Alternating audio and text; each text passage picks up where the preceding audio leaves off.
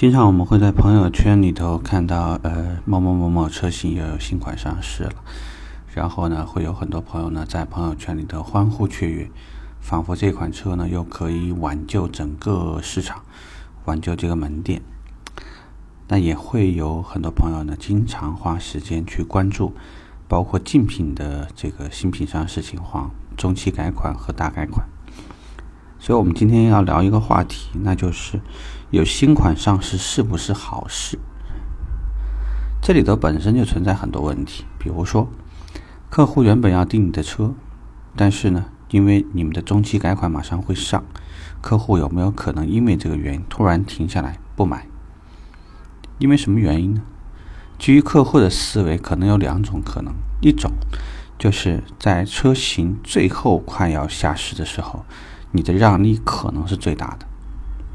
这种是比较普遍的现象。任何车型只要一一旦下市切换产品切换的时候，最后甩货的时候价格一定是最优惠的，除非是很少一部分，甚至会因为改款的原因这个涨价，比如说路虎发现四。第二个呢，就是客户可能会持币观望。就第一种情况是等待你的最终优惠，然后再出手；第二种呢，就索性就持币观望；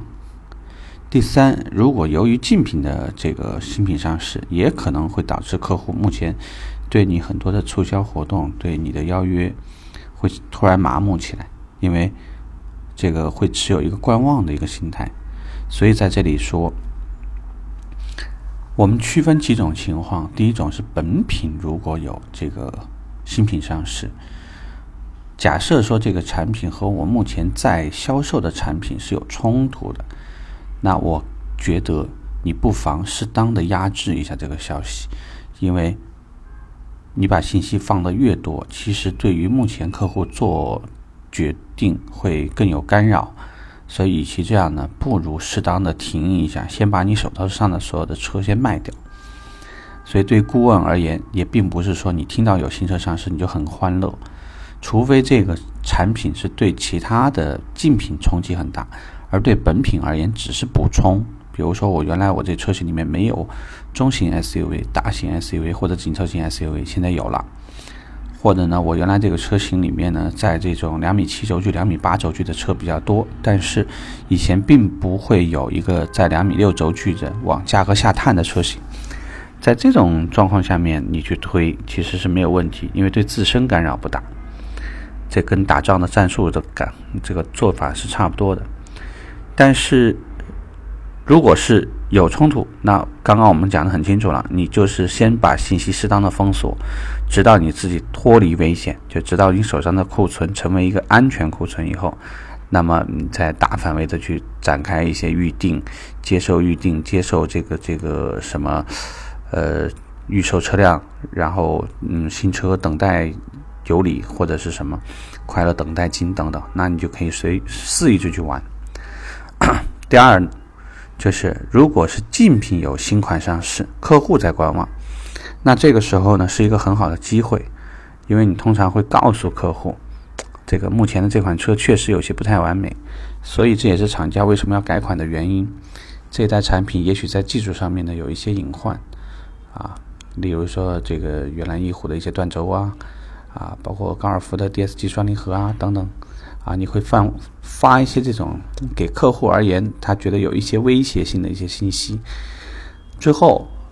通过我们本店里面的一些活动做一些引导，尝试让这部分已经在对方产品当中犹豫的这些客户呢转向我们。第二类呢是对方的即将上市的新品非常有竞争力，比如说它的产品很强，啊，就像这个思域啊这样的车型，但你就会告诉客户，你看对方一定会有很长一段时间是没有优惠或者是加价的，那早晚也许在半年或者多长时间优惠一出来，你一来一回搞不好，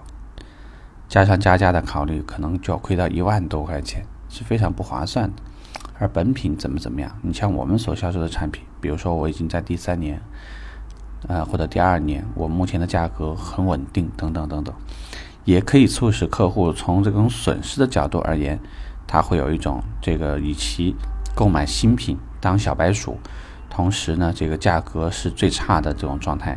变为索性去购买一个这个产品价格体系各方面都很稳定的一个产品。所以呢，新品上市，开心还是不开心？改款是好事还是不好的事情？其实呢，都在于你会怎么从这些威胁当中，从这些变化当中去找到更多的机会，而不是一味的去这个抱怨为什么这个产品卖得好还要改款，为什么那个产品明明卖的不好还一直不改款？这个和厂房的策略有关，因为你无法左右，所以呢，不要去花那个功夫。OK，这个话题我们就聊这儿，拜拜。